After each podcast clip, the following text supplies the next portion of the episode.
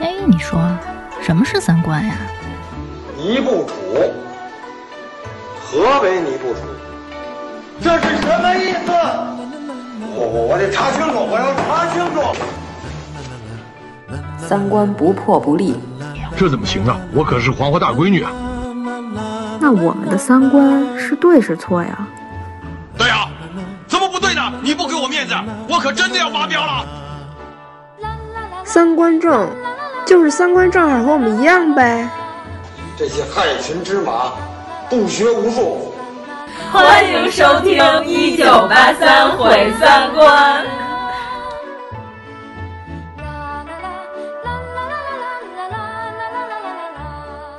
B I T C H in disguise. B I T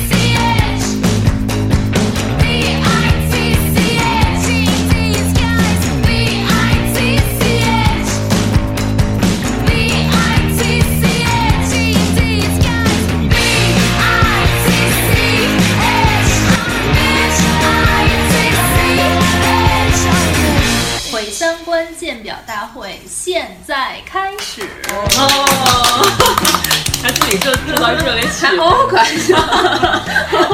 嗯，我是会议的一号代表王十九，我是二号代表张小希，我是三号代表阎摩罗，四号代表王粗俗。这个会只有四个代表，不太权威。我们都代表了全球的妇女和被压迫的那些男子们，嗯、代表全球的三八妇女。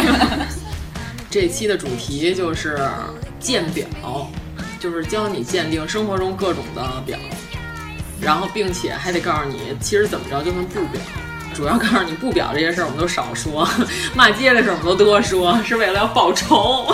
咱们已经报了好几期仇了、啊，对呀，那怎么了？我们这掌握了一个电台在我们手里，我们不骂街干嘛使啊？这个东西，就是为了让他们的丑态被更多人知道。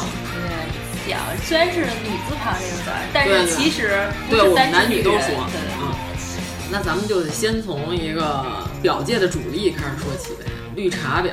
嗯，对对。征集了一下，也包括微博上，就是有好多小伙伴提供了一些特别匪夷所思的绿茶婊，让我们看完之后都觉得哇哦，大开眼界。对对，都白活了。先来一劲爆的，来来来一个劲爆的。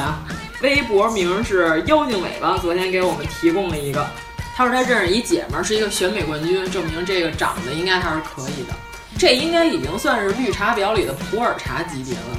不是茶不多陈年的吗？就是浓烈吗，肯定就是好看的呀，大红袍儿啊，对对对，怎么着就高级茶叶，就是一般的茶都不能代表。这姐们儿是移民国外。然后呢，她怂恿了自己的前男友贩毒，前男友快出狱了，然后现男友又入狱了，就是她怂恿每一个男朋友贩毒，然后她现在自己洗白了，还用贩毒款开了家高级美容院。我说，那大姐之前那些前男友们互相都知道对方的存在吗？她说这姐们跟所有的前男友都保持友好关系，每次回国都要和前男友们再见一遍。一遍你知道吗？并不是一面，就是这一轮我得雨露均沾。而且这姑娘还老背后说别的人的坏话，就是别的女的坏话。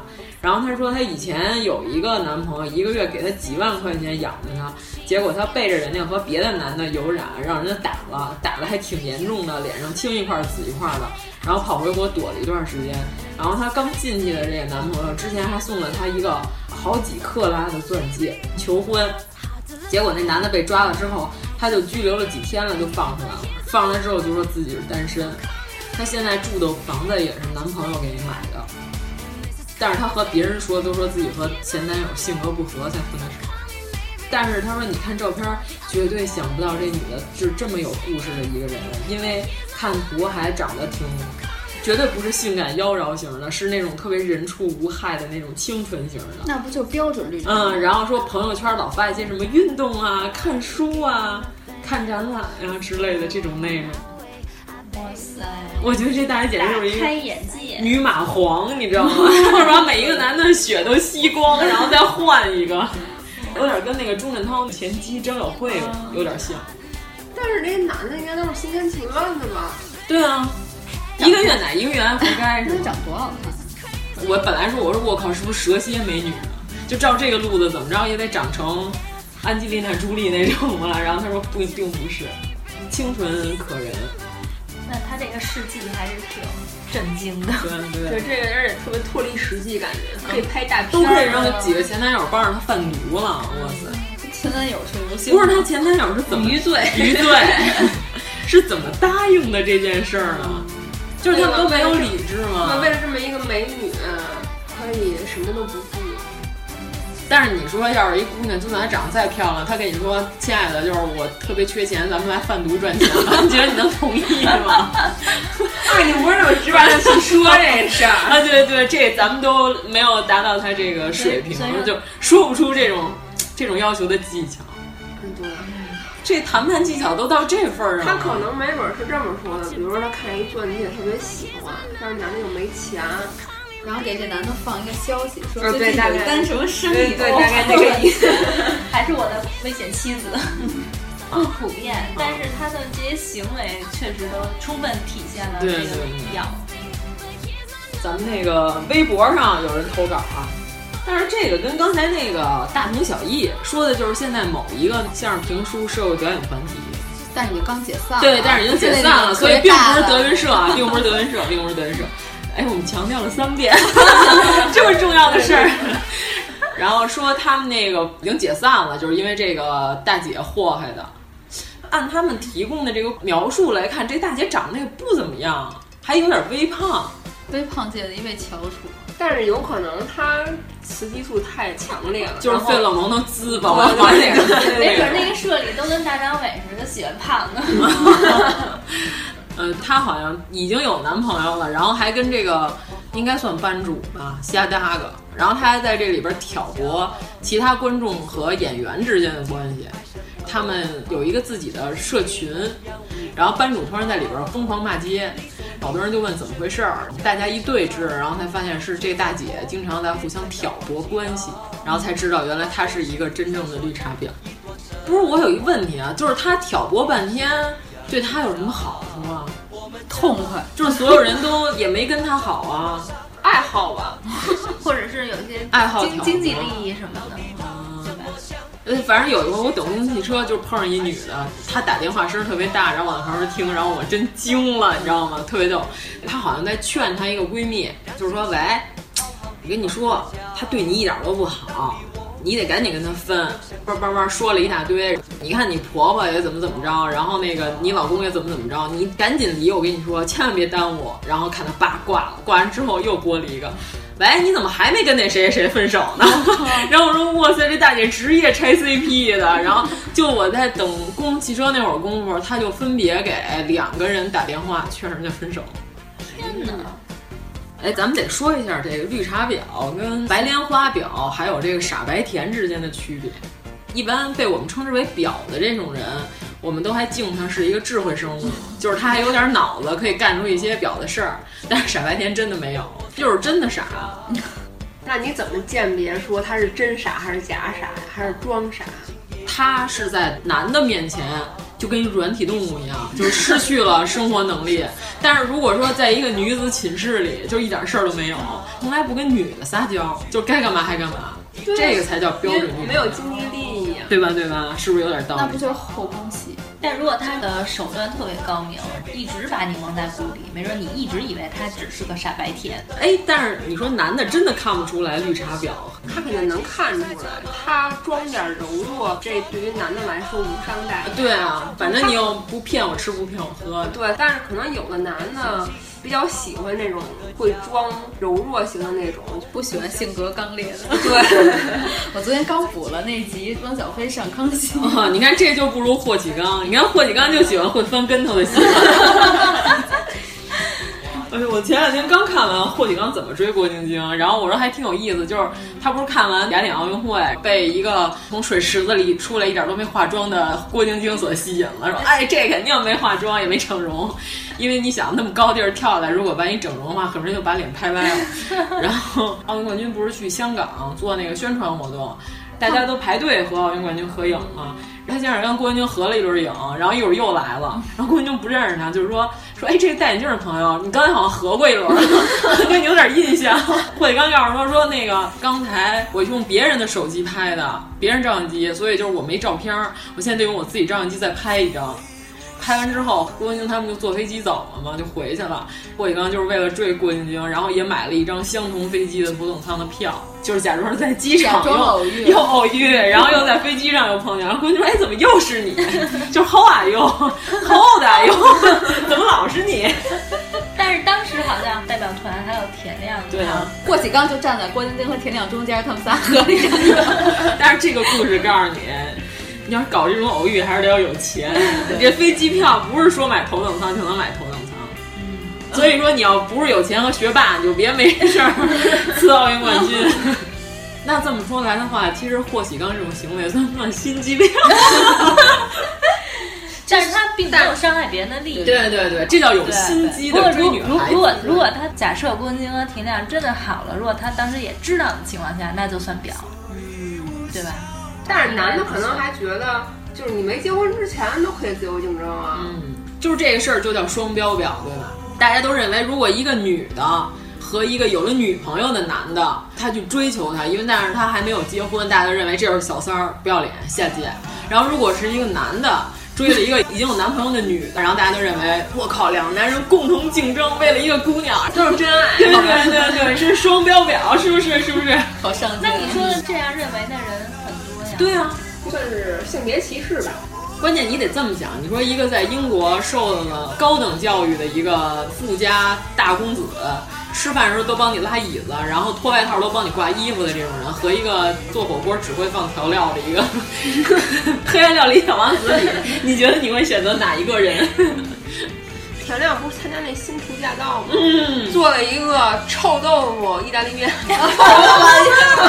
天哪，是直接从快两块直接拌吗？不是，他第一集我就已经震惊了，他搁了奶油，嗯，就是奶油，然后加臭豆腐，哎呦，那就是就是松麻布味儿。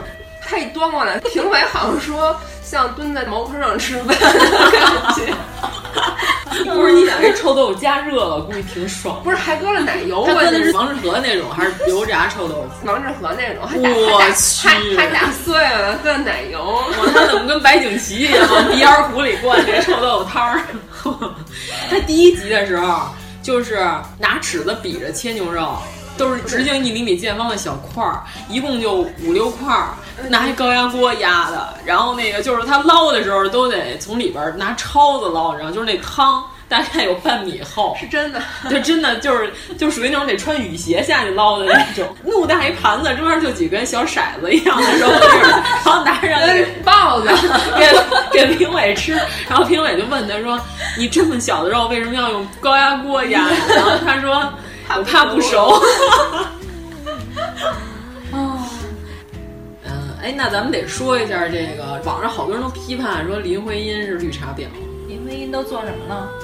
她跟梁思成好的时候，就是结了婚，然后同时金岳霖因为她一辈子没娶，但是这也不赖林徽因啊，她乐意啊。对啊，她又没说说你不许娶，你就得等着我。对啊，而且他们俩也没有什么实质的发展。对，关键是徐志摩这段儿。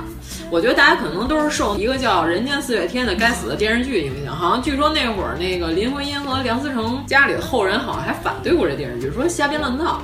徐志摩出事儿的时候，他一直在跟陆小曼撕逼，根本就跟林徽因没什么关系。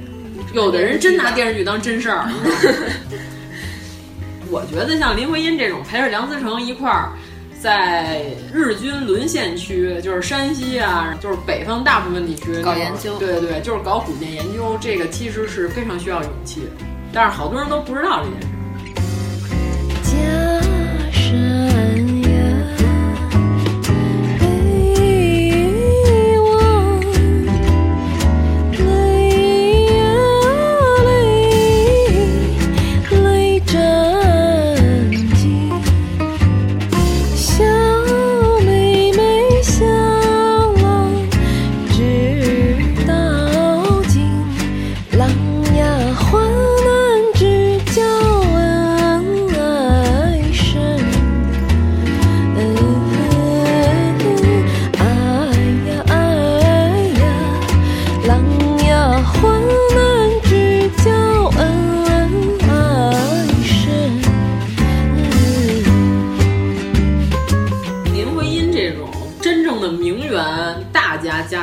身的姑娘，不是寻常老百姓所能理解。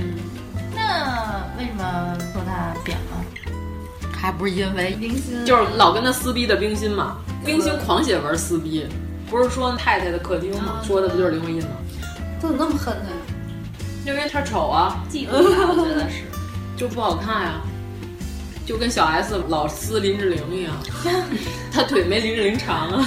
哎，有点这意思。嗯，其实他也可能不是真的撕林志玲，就是为了艺术效果。但是关键，大家看完真人秀也觉得林志玲确实是一个有教养的青年，对呃，中青年。没有四十五岁以下都算是青哦，年。行行，青年青年。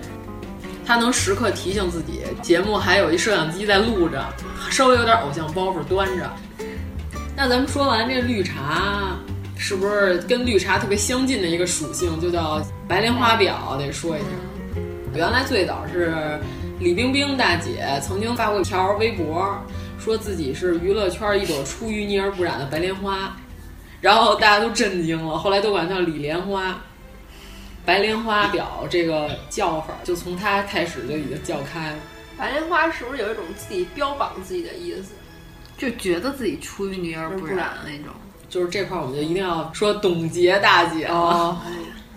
网上我觉得最经典的一评价就是说，根据董洁撕逼的这个轨迹看，感觉当时可能是潘粤明出轨了王大治，不是董洁出轨，是潘粤明跟王大治好了。对，后来他参加一什么综艺节目，往往潘粤明身上扣屎盆子。对，然后真人秀也是弄着一种我是一单亲妈妈，我很不容易，我很辛苦的样子。嗯他在那节目里特别恐怖的是什么呀？就是他跟他儿子一块儿吃饭，然后他儿子好像去玩儿，就一时半会儿没理他，然后他就自己哭起来了。当时我看完节目，我震惊了，我说这太有病了。对，那节目里面他好像老跟他儿子撒娇。嗯嗯嗯。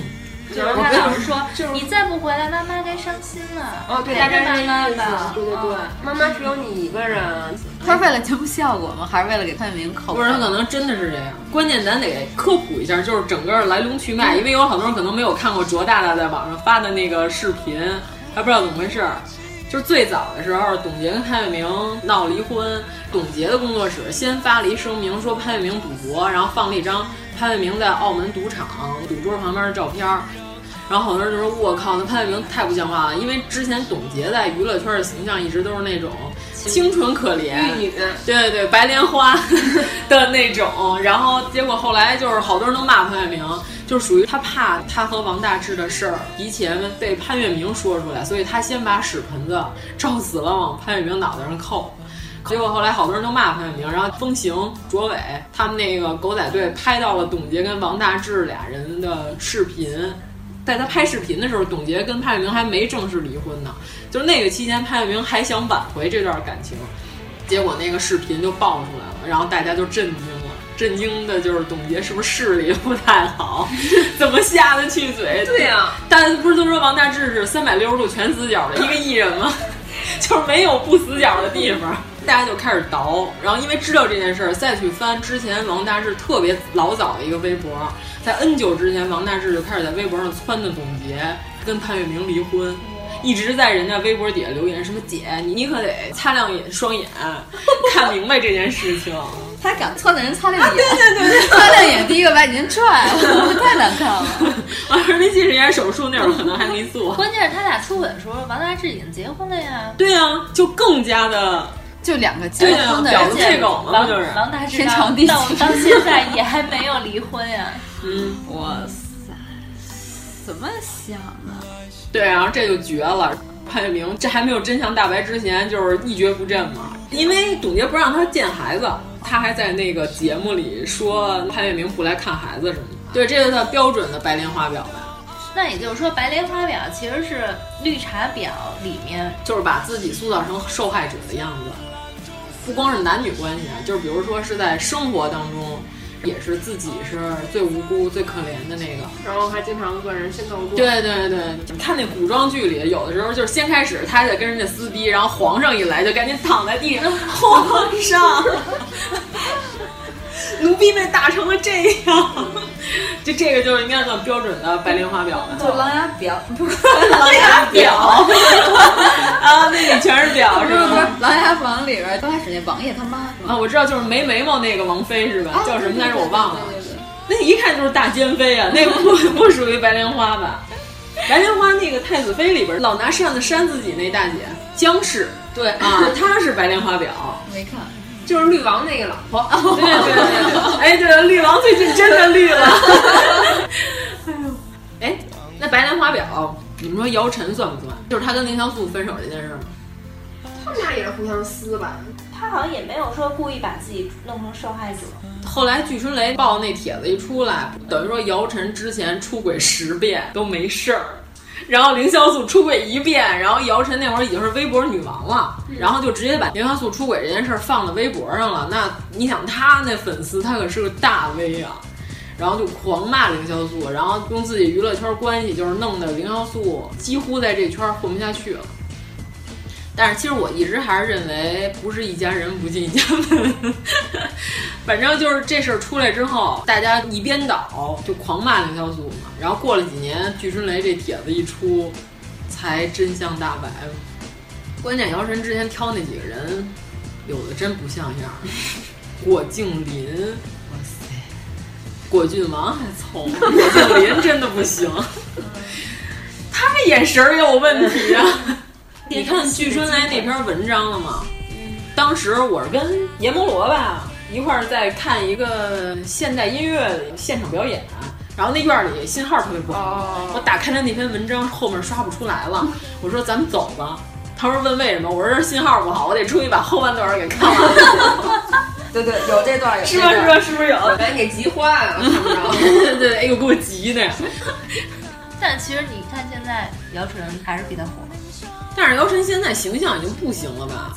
那抢椅子的事儿可以值得说一说。嗯，对，就是前一阵儿嘛，香奈儿那个发布会，Chanel 那现场安排的一个桌就是三个人，宋慧乔和周迅不都是 Chanel 代言，还有一个是那 Vogue 那主编。哎，Chanel 为什么都要找这种一米六以下的？因为他们家的衣服是不是那种娇小型？对对对对对，大高个儿穿不太合适。等于现场他有一个贵宾名单儿，都能看得出来大概邀请人是谁。然后你想，就跟婚礼一样，主桌坐的肯定是新郎新娘的爹妈，对吧？如果这个桌突然出现了新郎新娘好朋友的同事的大表姐，在这个桌上就很奇怪。比如说周迅起身去跟别人寒暄啊，回来一看自己那座有一人。他也不起来，然后就是周迅就又搬了一把椅子。后来有人在网上放那张照片，很奇怪，就这个桌有四个人，跟别的桌都不一样。周迅啊、宋慧乔什么，他们穿的都是当季的，Chanel 最新款的衣服，只有姚晨穿的是上一季的，就是老款。时尚圈的人那嘴多碎啊，不但碎还毒呢，损。嗯。肯定很多不明真相的网友在底下留言嘛，留完言之后，姚晨在那个微博底下跟那些网友吵架，就特别没面儿，就是他在底下跟人家撕。周迅从头到尾，他那个工作室的微博一条都没发过，你就感觉就是周迅属于那种，哎呀随便随便抢了抢，让他做让他做好了，就那种感觉，就人家根本就不在乎这个，嗯。心机婊，这个是重点中的重点了吧？是不是得说了？快说你的办公室故事。办公室那肯定抢功劳啊，比较明显的啊！你们这大国企，哇塞，不思议，啊，那不可能吧？没有心机婊，我不信。人多呀，人多的地方是非就多。嗯，地震的时候我们要加班，就排得很晚，排的是到晚上一点，快十二点了。我是要等一个传真去修改一些东西。好不容易听见那边那传真机呜呜响了，单子出来了。这时候，公司的大领导，当时好像应该是副总，就来类似于慰问一下，值班大家都挺辛苦啊什么的。不，那个小领导看副总来了，本来我要起身去传真机那拿这个传真回来继续干活，他噌的窜过去，拿出这个传真之后，扭着屁股走走向那个副总。假设他姓张嘛，啊，张主任，您看，这是我们刚刚收到的变更单，然后我们一会儿要怎么怎么做。领导其实心想什么呀，跟我有什么关系啊？我我在这儿干嘛？对，就特别气。当时我就呆了，我不知道他要干什么。对我心说，这马上快十二点了，你赶紧给我，要赶紧把这个改完，好吧？他就是可能想在领导面前显示，是这么晚了，领导你看这么晚了，我们都在辛勤的工作，尤其是我，请注意一下。我。那不就是像那种小孩儿一样，就是特别能往大人面前对情，可能就是幼儿园里拼这个拼图，然后其中一个老师拼好了，这都是我拼的，对对对，妈耶，幼稚，对，就是这种。然后有的人可能就是，比如说开什么会的时候，他可能会先打听一下参加这个会的有哪些高级的领导，如果有的话他就出席，没有的话他如果有重要的领导，就把衣服扣多解一个 号，平常都穿 L 的，然后领导来了穿 X 二 S，特别风声儿。领导，你看我这个曲线。我们单位一个同事。从来不早来，然后我们办公室有一个同事天天早来，每天就是七点半就到单位了。来了以后肯定就烧水什么的嘛。然后我们那个同事每次都是九点多钟才来，然后就把他那个同事烧的水递到领导屋。我们领导在他来之前都是自个儿烧水，没有什么人伺候他。你愿意给领导就是伺候，这都没有关系。但是你自己早点来，你自己烧一壶。你提了过去，把别人烧的水对对啊，这个就是表了。对，原来我们也是，就是原来我们组里有一个实习生，就从某一天开始，他每天早上来了，都走到总监的桌子上，把他的水杯、茶杯、暖壶拿去厕所洗好，然后泡好茶搁在那儿。这没准是家长教的呢。后来那个总监当时说过，都不认识他是谁。保洁阿姨，对，还跟他说过，小伙子扫地真干净，以后都扫啊。说以后你不用帮我刷了，但是他还是坚持继续。哎，主要是如果你干这件事儿，同时你的工作能力也很强的话，那就不算表。但是你的工作能力很差，然后只有干这些事儿强的时候，那就是婊了。但是工作能力强，你还给人下绊的那种，那就肯定不行。总之就是伤害别人就不行。敬你是个智慧生物。对对对。我们有一同事，他真是特别彪。有一个同事刚来，人家是研究生，是应届的，能解决户口。给他办这事儿的那个同事呢，是没有这个资格的。对，就嫉妒人家了呗。我不知道他是彪还是傻，在办公室嘟囔这件事儿，嘟囔特别小声，让我们也都所有人都听见了。他自己嘟囔了一句。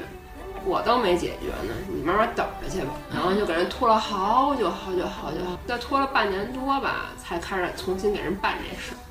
然后那同事新来的嘛，也不敢问，集自己最大的智慧和热忱在拖 拖后腿，拖后腿这件事儿，拖别人的后腿。但是，一般这种话，如果是真表的话，应该是内心的 OS，他怎么能说出来？他级别还不够高呗，所以是不是傻？对，不是他老嘟囔，你明白那种？可能他自己没觉得他说出来，他以为是内心戏，声音太大了，我的心声。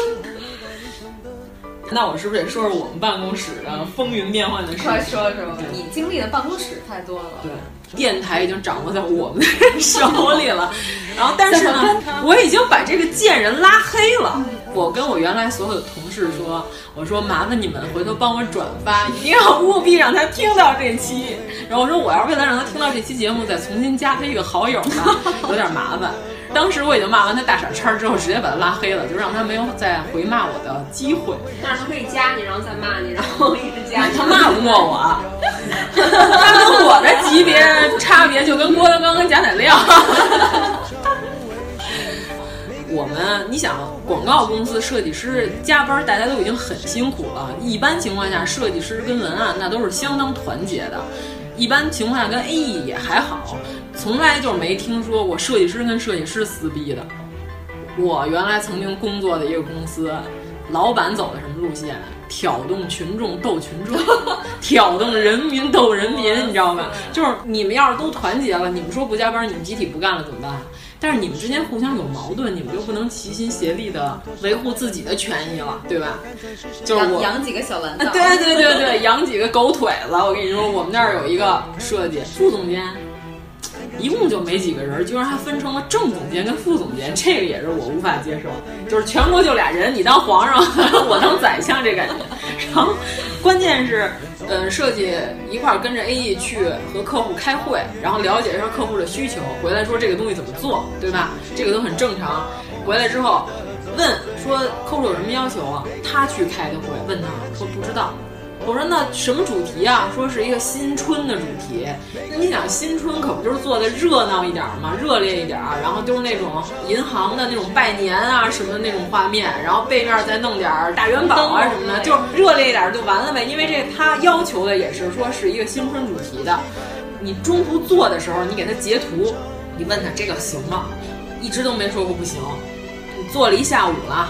四五个小时过去了，一个画面做完了，说哦，客户说了不让弄这个穿成新年的这种传统服装，要用他们银行的自己的工作服，就是等你做完了再告诉你，表不表，贱不贱，是不是贱人？那他是故意的吗？他就是故意的呀。为什么呀？他是跟你有仇吗？你怎么招他了？你之前骂过他是吗？我没有任何有什么举动啊，就不知道他是怎么想的。你问他，他说不知道，然后你做完了，告诉说客户有要求，那就诚心的呗，就是贱呀，是不是贱？这是一男的，你知道吗？那天就是他说完了这个活儿这件事，我当时就跟他蹿了，直接撕逼，你知道吗？我说那你干嘛不早说呀？我说现在这活儿怎么弄？那就是说白做了呗。他也不说话，嗯、当时话是因为白莲花表，好像我欺负他似的。你知道吧？就是那种所有人都目睹，好像我很厉害，我在骂他，然后他默默无语，在那低头做活，默默无语，两眼泪。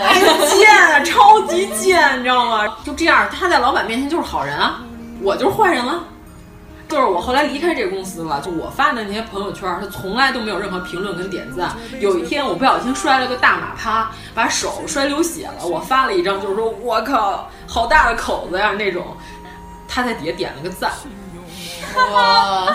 然后当时我就说，你知道你为什么是个男的，你还长不到一米六吗？说活该你丫一米六。我说因为人太坏，一般都长不到一米六。说完这句话之后，我就把他拉黑。我骂完这个，他只能回一个我靠，然后我就把他拉黑了。哎呀，当时我这个痛快啊！我心想你个贱人。我要这铁棒又如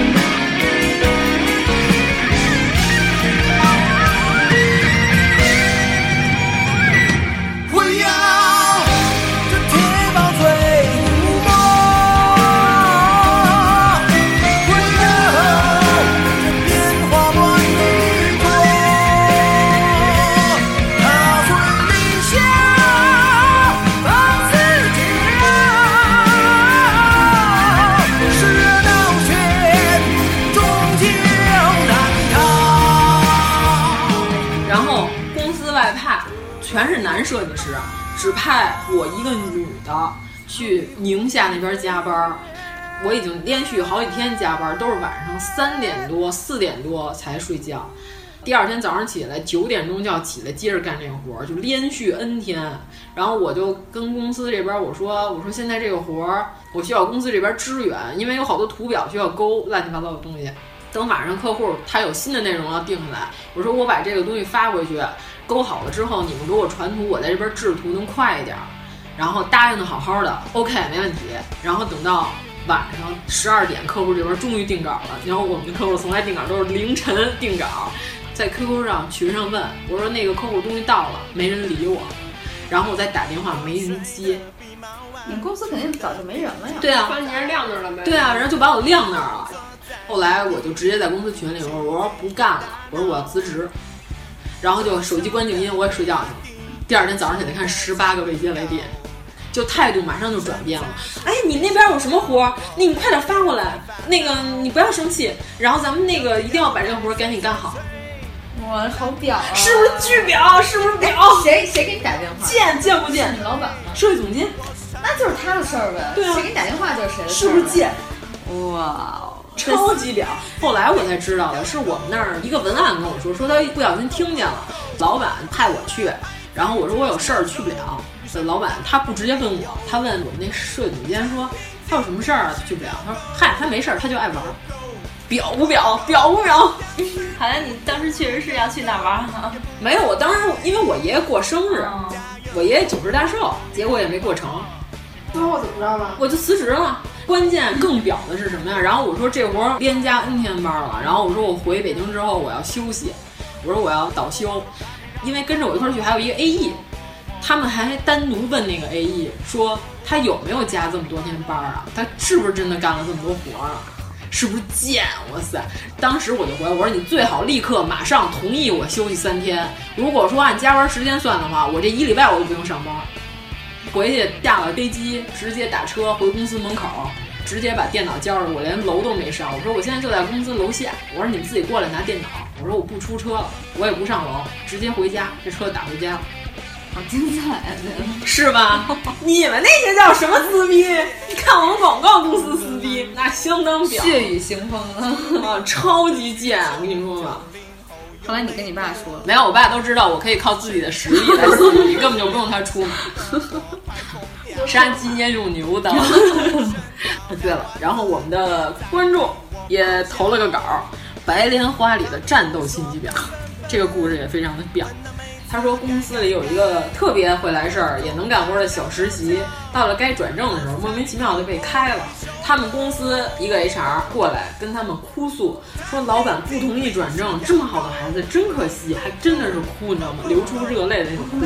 他们就问老板，老板一脸懵逼，说这个人力觉得他不合适，要求我把他开了呀，我没有续用啊，这是人力跟我反映的呀。就是人力两头挑，然后他说这个事儿发生了好几回，为什么呢？不是他就是不想要一个有能力的人存在于这个公司，明白吗？就这个老板也是傻，为什么把这个人力给开了呢？老板不知情，老板不知道，老板一脸懵逼啊！我不是说了吗？对，但是发生了好几次，反复发生。因为这次就是终于就昏君啊！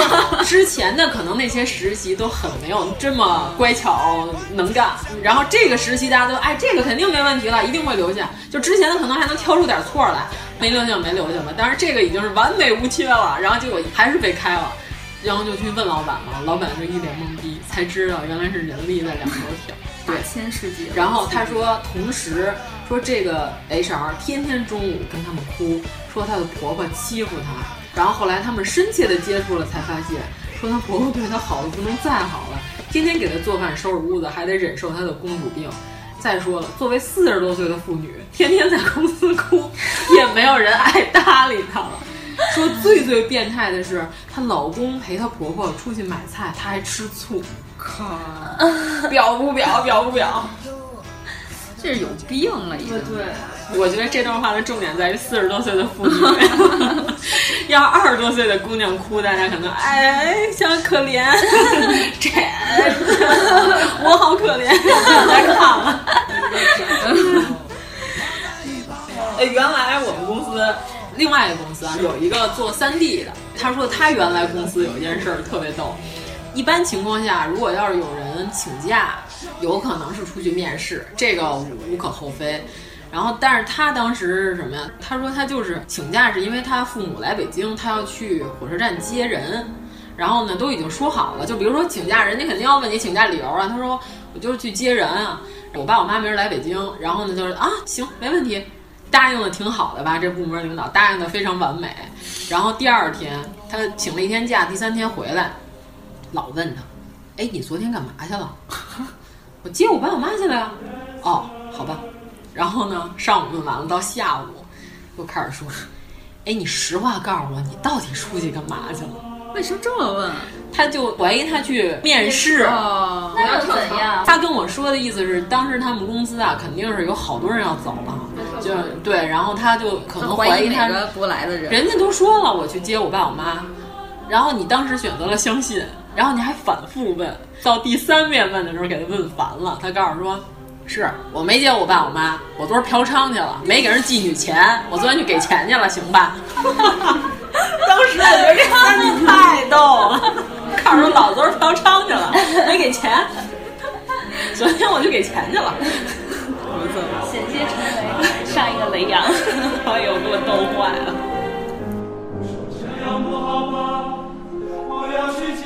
我年迈的爸爸。年迈的爸爸，三十多年没见了，他来自遥远的西伯利亚。明明白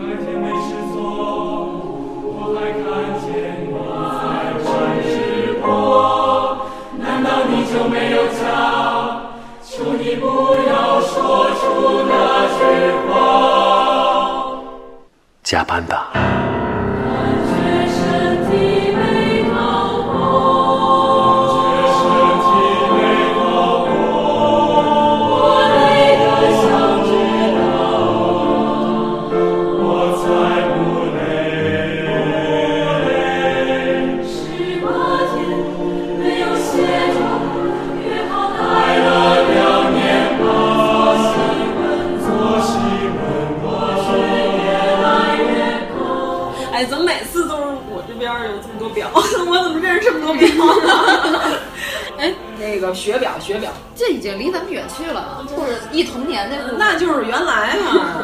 就是那种根本就没复习，然后就考试去，还考一特好。我昨天晚上睡得特别早，对我从来不看书。嗯，对，然后哎，这道题。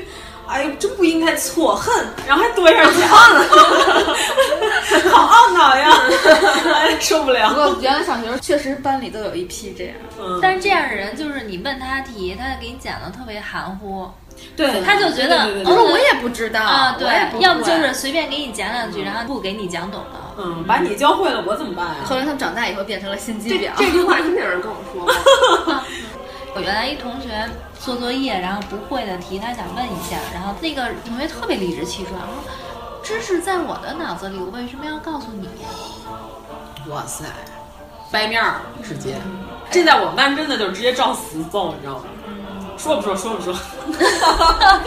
囊死你！打死我也不说。说不说？这题到底怎么做？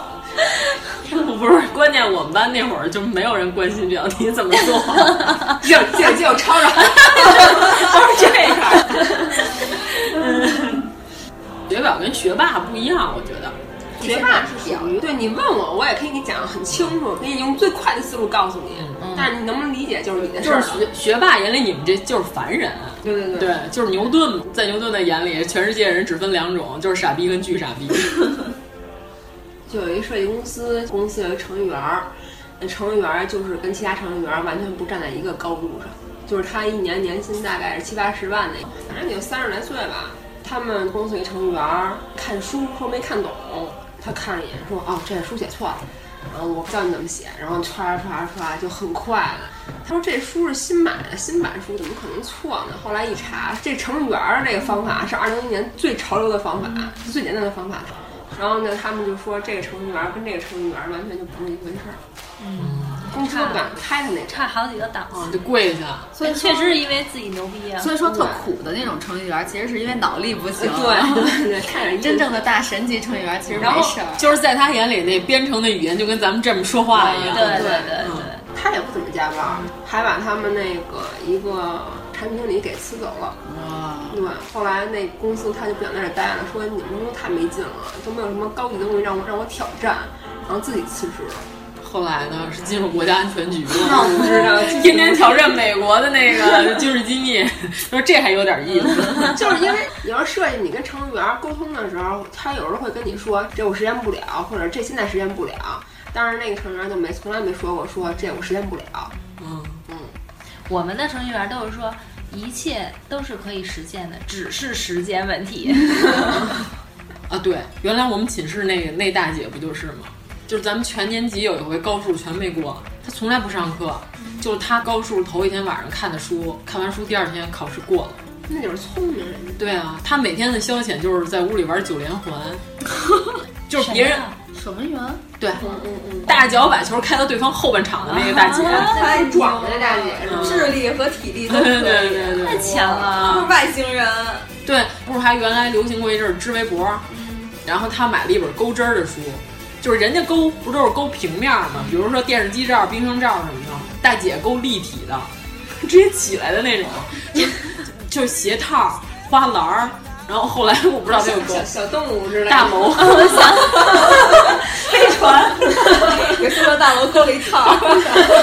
想起我妈刚给一玻璃杯子勾一勾一毛线套，是哎，真的，他勾的都是那种复杂的那种，都是立体的。然后就是他那钩针那书，我都看，哇，这什么呀？花纹这是。然后他他一看就，哎，这我知道了。哗哗开始勾，勾起来了就。然后我们当时说，我的民间手工艺人，特别高级。那不是考完评下了呀？嗯，太堕落了，考考完评下了呀？失利了。就是他那个逻辑思维。对，我觉得这可能就是天生的，人家智商就是高，那没办法。作表，啊，这得说说。给我来几个念作的。no 作 no 带。驴友呗。那你要是自己。作，然后上山去了一个不允许，就那种爬野长城，对对对，没有贝爷的能力，还要非要干贝爷干的事啊，对对。然后关键是给他救下来之后，他还不感谢人家，还说我没叫你们救我呀，凭什么救我呀？他们这种野外要是出动了搜山什么的救助，花钱花钱吧，花钱。没准儿他以为免费的呢，一听说花钱就不高兴了。就是你们要不救我，我一个月以后我也能自己走下去。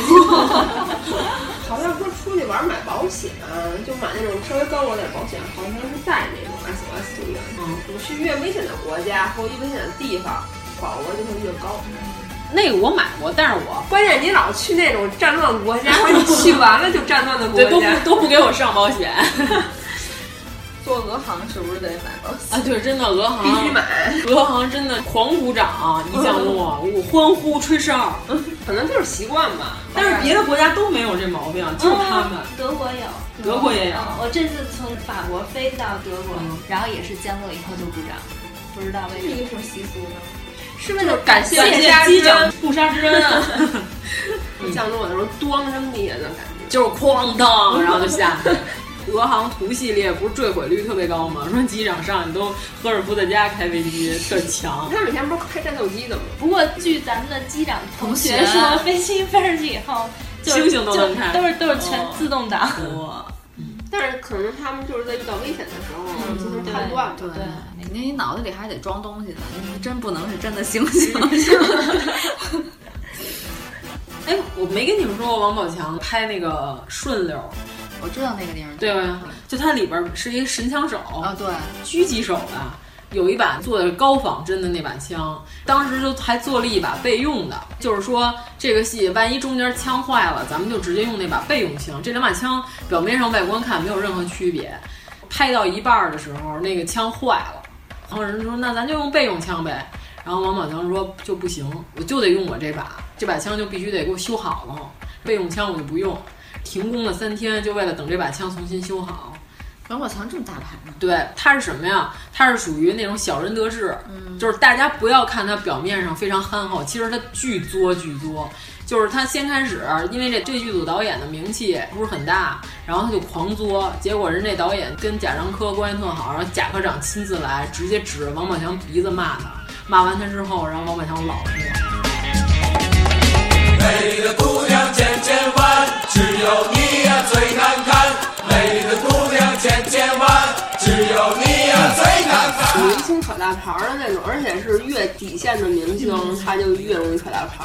就是小人得志吧，就是从那个他就从被人家骂开始起来的。对。然后他一得势，他就骂别人。就是他们那里边还有一个什么张国强啊，对张国强，他当时跟剧组里所有人说，公司本来想签他，然后说张国强是搭的。跟排搭子一样，就王宝强说了这话。对对对对。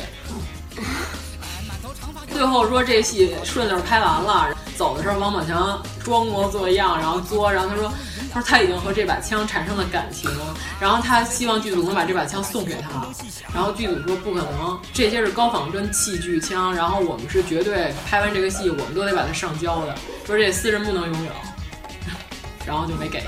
那肯定不能给。对。傻叉嘛，就是，还有我和这把枪发生了感情。那剧组的导演就是说，以后凡是王宝强戏我都不拍。嗯，就是，嗯，吃一堑长一智。对，明星作的事儿很多呀。你俩明星他们那种作的，是不是都应该算作表？就是往死里作，那不就是文章吗？把自己作死了。我妈他们不是会计嘛，就是她现在退休，但是返聘会计。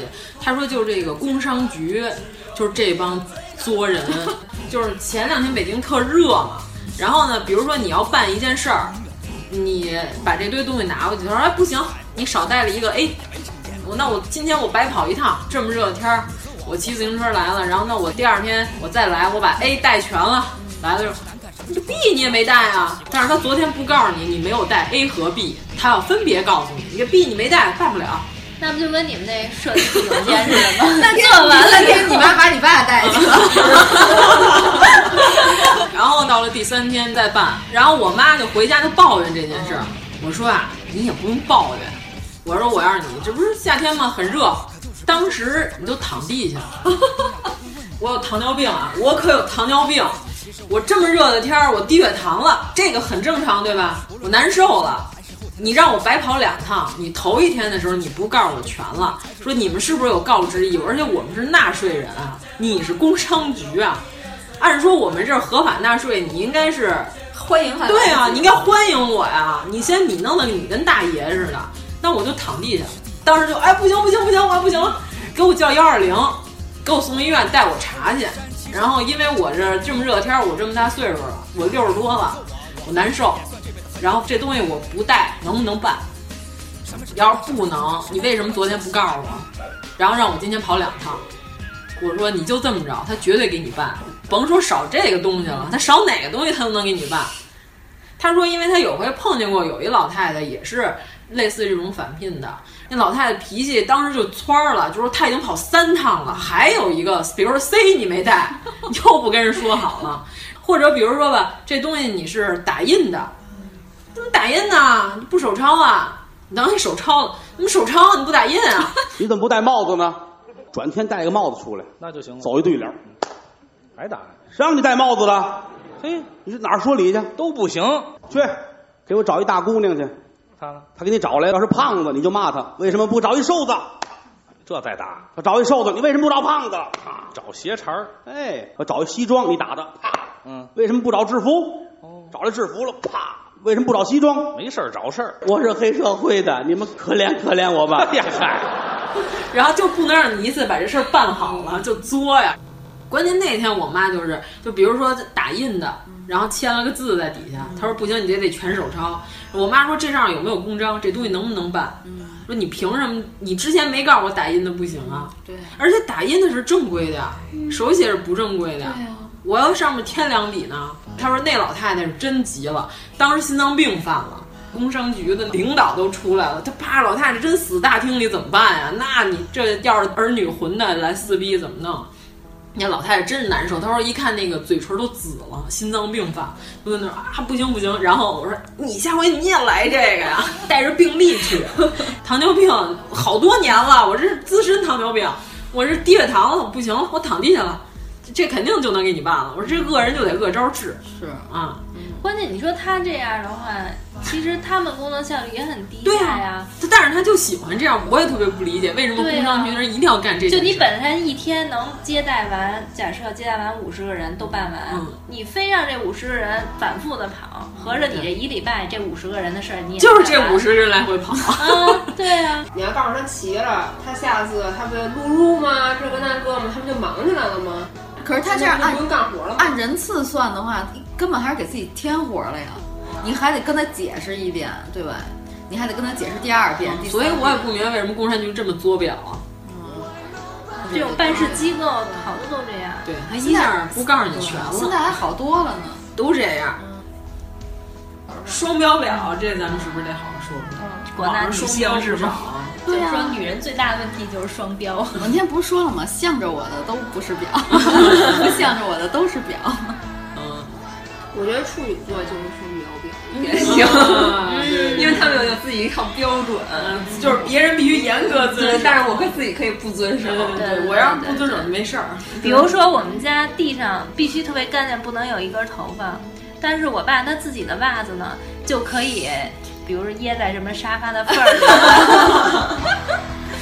他到底是爱干净还是不爱干净？摸遥控器，就是只要你看不见得臭啊，他不觉得臭啊。那干嘛还塞缝儿里啊？给你一个惊喜啊！好多粉丝是不是其实也是双标？你看那个国外八卦成长协会，只要说别人家的偶像、别人家的明星，就哎呀八卦好看好看，然后转，然后说自己家的偶像一模一样的事儿，就是他怎么可能做出这种事情？肯定有苦衷，你造谣，一定是你嫉妒他，然后找出一些破绽。你是不是为了红？就你肯定 PS 过。对，哎，双标表最显著的一个例子就是那会儿《爸爸去哪儿》，当时不是说双标告诉说。是 Kimi 还是谁说怎么这样啊？他已经四岁了，他已经不是一个小孩子了。然后到柯震东这儿，他还是一个孩子呀！你们为什么不能原谅他？真的受不了。啊，是有这么一波啊。对啊，当时我就在想啊，四岁的时候他已经不是一个小孩子了。二十多，他是个孩子呀。这两波可能还不是同一个人。这不是就是熊孩子家长心理吗？嗯嗯，对对，就是你出门他闹啊，什么都没事儿。嗯。啊，那我们双标表这么容易就说完了？嗯，双规表。哎，过来人表。嗯，我跟你说这件事儿，我可是过来人，我得告诉你。这是范甜甜说的。哎，那以后是不是张小希就可以以过来人表的姿态，然后来说我给给咱们普及？我不会给你们晒屎的，放心吧。一般都是挑挑唆人家家的家庭关系。嗯，对对对。给你这事儿，我比你看得清楚。这事儿说我可是过来人。那还是存在于家庭中的七姑八大姨儿里头，没准都有这种人。我上次说受不了别人发屎，好多爸爸妈妈跟我说：“你当了妈妈，你自己就知道了。”我说：“我他妈绝对不会闪失。”啊，对对，好，都特别爱说这句话。你要是谁谁谁，你就知道了。嗯，就是你现在只不过不是，等你是的时候，你就知道了。但是我真的不会闪屎。不是，你把这些点给你留言的人自己合并一个群，然后到时候就发一张屎照片，就搁他们那个群里。我那么这怎么样？健康不健康？必须得中午十二点。然后，然后他们说我有一个不成熟的小建议。我有一个不成熟的小建议。嗯，哎呦天哪！如果说你要认识一儿科大夫，你可以单独给他呀。你为什么要在公共场合展示这件事情？喜悦。哎，我们家孩子拉了好大一泡屎，这孩子会拉屎哎！哎，这不是我们说那个明星的粉丝，我家宝宝好厉害，你看他会写字，还会用手机发信息，他还有手指头。还有什么跟风表？有没有？杨绛同志去世了，朋友圈一天刷屏。哦，对，其实他们根本从来没看，都不知道啊他是谁。对。还有前一阵一点都不能少的那个南海的那个事儿，嗯，对对对，跟风，对对对，其实根本不知道说的是哪块地儿，啊，就就南边嘛，都是这种，哎，就南边嘛。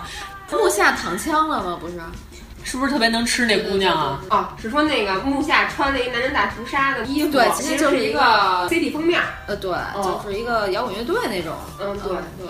那张图我还仔细看了一下，就几个人躺在那块儿，然后穿的都是短裤的那种东西，然后指着那几个人，他们就以为是南京大屠杀，而且那因为主要是这个时时段比较敏感，对，照片上还是黑白的，嗯，关键是组团然后冲到国园骂街这事儿，我实在是觉得有点儿，不是大傻子吗？对啊，就受发现了。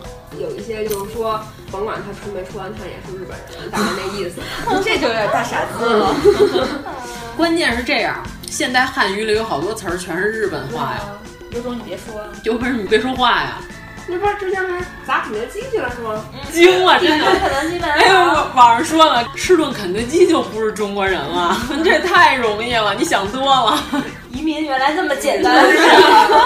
然后肯德基第二天排大队，然后我靠，我要移民，让我吃。呃，昨天官发报了，那于谦他们全家移民美国去体检，于大爷长成这样，移民朝鲜更吃香，真的，好多人看都得跪。伟 大领袖金正日万岁，都得跪。哎，真的，他要是穿一个那种拉锁的衣裳。就是北大金将军穿那个竖拉锁的那个，然后他戴一墨镜，真的到朝鲜大街上，肯定好多人看都得跪下，亲吻他的脚趾。哦，关键他还烫头，对，他还烫头啊，多像啊！你想前几天下大雨也是，就是有一些视频，大家一看哇这么大雨，然后就各种转各种转，结果其实根本不是北京。嗯，对。这种跟风表往往就出现在一个某一个名人去世什么的之类的这种事儿上。David Bowie 死的时候，然后我有一同事说他下午正加班忙着呢，突然问在吗？说干嘛呀？发过一张照片，这是谁呀？哎，歌星。然后没，待会儿我再跟你说，忙着呢。等到下班，他再看那朋友圈里这个人在刷。我是最喜欢他的音乐的，我从什么时候开始就开始喜欢了？他今天去世了，我很震惊。哇！哎呦喂！为什么大家可以做到这么不要脸？真是，他是这样。这个事儿是个热点，我怎么可能没有参与到其中呢？我怎么能不认识这个人呢？就是点蜡党呗。对啊，就是狂点蜡跟风嘛。有一种比较实在的，虽然不知道是谁，但是每个人都在刷，我也怀念一下吧，转。哎呦，对，然后还有比如说这个电影最近热映了，Marvel 或者 DC 这种就是魔兽，对对对对对，需要这个长时间沉淀，就真是资深粉丝，然后能说出点东西来的这个，然后他就是装资深。我跟你说这故事，这都不符合原著，这拍的不好。但是他也说不出什么东西来。苏建信发过一条微博，就是说有一个粉丝儿给他手里递张照片儿，我说你帮我签个名字，然后其实是那个阿信，因为我是签五月天，签签苏建信还是签阿信？写信都一样。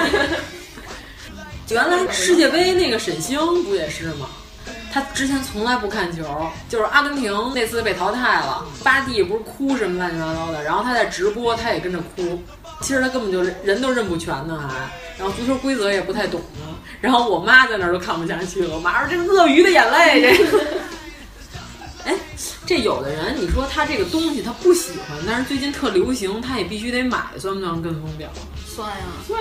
嗯，因为昨天他们跟我说了一个，说乔丹表，就是就是球鞋。乔丹，对对对对，有好多男生去收集这些鞋，他真的是说自己从青少年时期就超爱，对，是有一种情怀在里面。然后现在好多，或者说他特别了解这个球鞋历史啊，乱七八糟的，对，什么几代几代，什么款，什么限量版这那的，看到街上大家都穿，都在讨论这个鞋，那我也买双。对，然后买完了还得发一个朋友圈，我从什么时候开始就开始喜欢了？我是个资深的。这些巨舞穿底儿巨硬，你开了个什么饭馆啊、小店什么的，有人说好就都要去吃。嗯，就像那个桃园眷村，我是刚开那天早上起来，我说去尝尝去，然后我去的时候还不排队呢，然后等我吃完了出来排巨长大队，我就在朋友圈发了一张图，给我说不好吃，说不好吃之后，过两天朋友圈好几个人去吃了。我们去，我心想这什么意思？你们在侮辱我的智商吗？我觉得好多人去吃，可能真的只是为了拍个照，然后回来在社交媒体上发它是装修的特别好看吗？像冷淡那种风格呗，差不多就是。台湾的吗？嗯，对对，它是眷村文化，说的其实就是老国民党，然后不是跑到台湾去了吗？然后要安排他们这帮军眷和家属住在一起，就管这个东西叫眷村，所以他们带去了很多内地的早点啊和那些那些小吃的风格。哎，圣母婊子还没说呢，对，圣母婊是哪种啊？也就是说有一死刑犯，罪大恶极，这人今天不给他挫骨扬灰都不行了。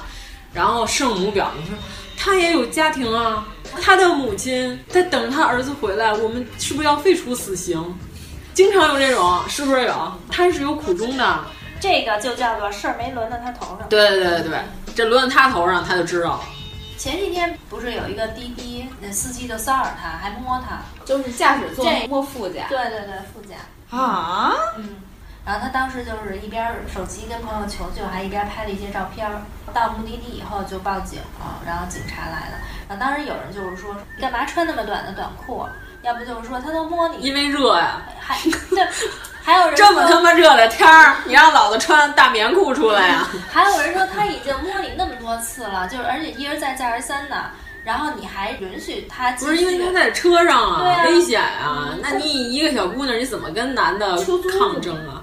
后来就有一个人转了，说你说人家一个十七岁，十七还是十九，一个小姑娘，然后地段也比较偏僻，人家当时为了稳住这个司机，然后还一边取证，对，人家还很机智啊对，啊，还报警，对，然后你们还评论你说人家这个说人家那个，他要首先保护自己的人身安全是。哎，你说这种替犯罪分子开脱的人，是不是他们自己其实也想犯这件事儿？别人不敢呗。以后网络实名制一定要严格监管这些 ID，我跟你说吧，看准了。那你要都实名的话，你觉得网络实名制跟这个言论自由冲？不冲突啊，如果他说的是正常的话就可以。但是像这种，这个这些人的三观太歪了，起码实名制之后可以让大家留意一下。圣母婊，还有不许别人吃狗肉，虽然我也不吃狗肉，但是我不会阻拦别人。我不会王祖蓝，但是可能有有一些这属于民族或者文化习惯的问题，生活那边对，这两头说啊，好多一看就是偷来的，关键你也不拴好了呀，你倒是拴好了呀。对我特别烦那种，我不是说丢狗就有问题啊，但是你丢狗，然后就是声嘶力竭说这是我的家人，这是我那什么。嗯、如果这是你的家人的话，你就会把它看好，对吧？如果你这是你孩子，你会把它看好，对吧？对啊。那那么多人养金鱼，他们平时也吃鱼啊？不一样，金鱼好吃吗？金鱼应该好吃不了吧？我我我吃过，我吃过。好吃吗？不，谁给你做的金鱼啊？就是原来邻居家养的那个地图鱼死了。哦，那不算金鱼。我们说的是烧了，然后大肚子那个我也吃过，做汤，就是那个肚子很大那种。是广东就是就是两个眼睛瞪着对对对对。对对，就是邻居家养死的，就是吃邻居家养死的鱼啊。就是他一死，立马就赶紧打电话叫我，哎，我家鱼死了，快来！知道你们家收这个。当时金鱼是做了一碗鱼汤，就想尝尝。你们街坊是不是养死什么都通知你们家？没有。哎，我们家今天有一盆文竹死了，来尝尝，来炒凉拌一个文竹。哇，就是肉少点，跟普通鱼没什么区别。哎呀，还有人就是看着，我老觉得那玩意儿是观赏，我老觉得那个特别鲜艳，它有毒那种感觉。它只是皮是红色，你把皮扒了，里面肉还是跟跟鱼的肉是一个颜色。哎，那会儿我们去婺源，然后那个他们当地有一种红鲤鱼，然后绿绿绿绿鱼，他们说那个东西叫什么？荷包红鲤鱼，就是它那个形状特别像一个荷包，你知道吗？是那种呃有点近似于方形似的那种，是他们当地的一种特色水产，特色好吃的。然后那个说最早是朱熹在他们这个地方居住的时候，然后开始饲养的。然后我我就 我就在想，是不是朱熹先开始养这个是能观赏鱼养，那后来你们给吃了，就开始养起来了。因为我觉得像这种朱夫子这种人，应该是养这个红鲤鱼是为了好看，做出来还挺好吃。各种表都完了。呃，对对，我们已经表的差不多了啊，这各种大表哥大表姐也说了。那怎么对待表？就是撕，各种撕，一定要让他自觉于人民，当时就拆穿他。可是我觉得，如果说有的人足够强大的话，我可能嗯根本就不在乎这个。对对，嗯，就像周迅那样，去做吧。嗯。不过他们好像上次说过一句话，说如果你等级越低，眼里的表就越多。如果你 我现在是有点最底端是吗？碰到了这么多的表，不是他们说是这个，说是这意思吗？不不是，但是你那确实都是都是真表。嗯，是这样的，就比如说咱们按深海来说，最最底层是平静的深海。到了中间那段的时候，然后波涛汹涌，但海面上又平静了下来。也可能你是高 level 的人。我已经到了那个波涛汹涌的那部分了。深海最最底层不是应该是海绵宝宝吗？比基尼海滩，对，里边还有只松鼠。对对对。反正要是跟我头上，我我第一反应可能不是先撕，我可你是没反应过来。我可能不是特别爱撕的人。半个月之后啊，那好像是一件很表态的事情，对我不是很耐撕，不像你这么耐撕。我一般也会就是躲了，对，躲的情况下比较多。我就是干，关键是可不是真的，是不是真的牵扯个人利益了？可能每个人底线不一样吧。对，他要是超过底线的话，可能就会反弹。嗯，王苏苏的底线可能比较高。本届鉴表大会圆满结束。如果您喜欢我们的节目，请在微博和微信公众号搜索“一九八三毁三观”，给我们留言，告诉我们你的三观故事。戴上善良的面具，老是哭哭又啼啼，会引起所有人的同情。手上的气球。